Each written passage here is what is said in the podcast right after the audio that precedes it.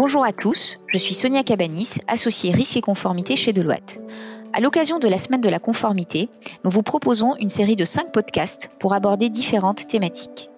Aujourd'hui, nous allons parler plus particulièrement de la loi Sapin 2. Je vais vous présenter d'abord les éléments structurants de la loi et vous détailler ensuite les dernières évolutions sur le sujet. Commençons par le récapitulatif. La France a adopté en décembre 2016 la loi Sapin 2 relative à la transparence, à la lutte contre la corruption et à la modernisation de la vie économique, et ce afin de s'aligner sur les standards internationaux en matière de prévention et de lutte contre la corruption.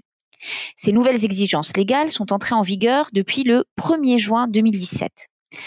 En termes de contenu, la loi Sapin 2 institue le statut de protection des lanceurs d'alerte, institue la convention judiciaire d'intérêt public qui correspond à une transaction pénale ouverte à la personne morale mise en cause pour des faits d'atteinte à la probité, encadre l'activité des représentants d'intérêt et impose à toute organisation publique et à certaines entreprises privées, les entreprises dont le siège social est situé en France et qui réalisent un chiffre d'affaires de plus de 100 millions d'euros et comptent plus de 500 salariés, de mettre en place un dispositif de prévention et de détection de la corruption qui comprend plusieurs éléments.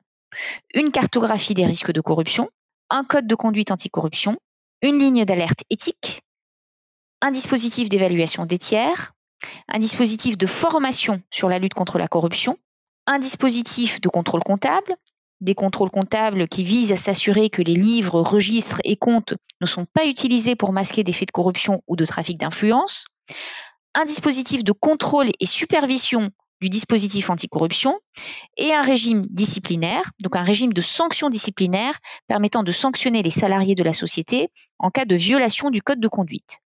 Cette loi crée également l'Agence française anticorruption AFA, qui a pour rôle principaux Premièrement, l'accompagnement des organisations assujetties à la loi dans la mise en place et la mise en œuvre de leur programme de lutte anticorruption. En trois ans d'existence, par exemple, l'AFA a publié près d'une vingtaine de recommandations et de lignes directrices. En janvier 2021, nous allons voir un peu plus en détail tout à l'heure, l'AFA a revu ses recommandations afin de les rendre plus précises.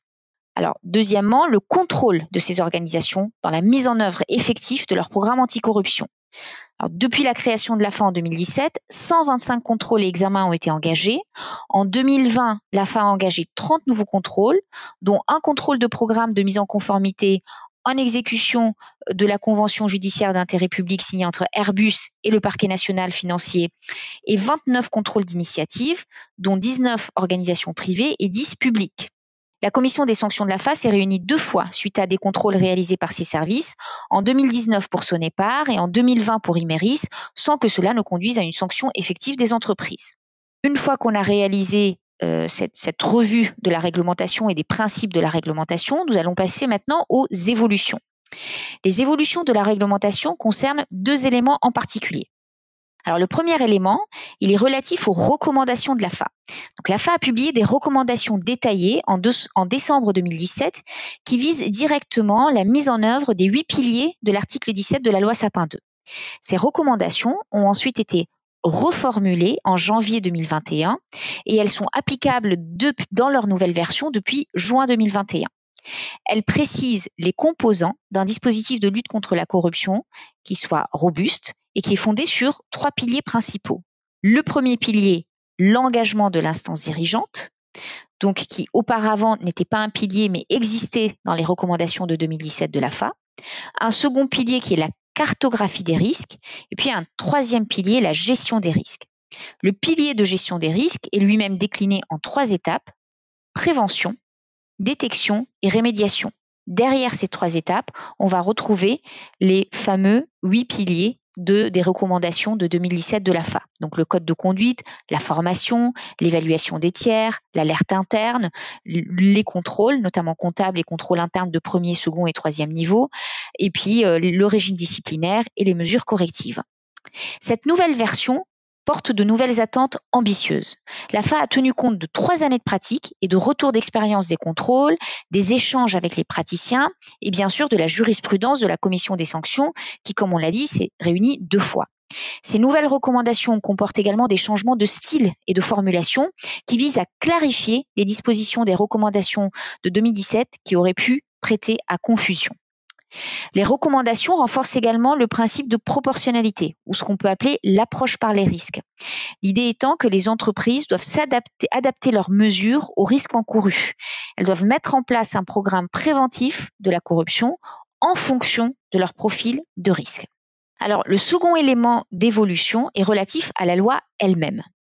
Le 16 décembre 2020, la commission des lois de l'Assemblée nationale a confié à M. Raphaël Gauvin, député, et à M. Olivier Marlex, député également, une mission d'évaluation de la loi Sapin 2. Ces parlementaires ont émis en juillet dernier un rapport d'évaluation qui comporte 50 recommandations. Je vais vous en donner quelques éléments, les plus, euh, emblématiques.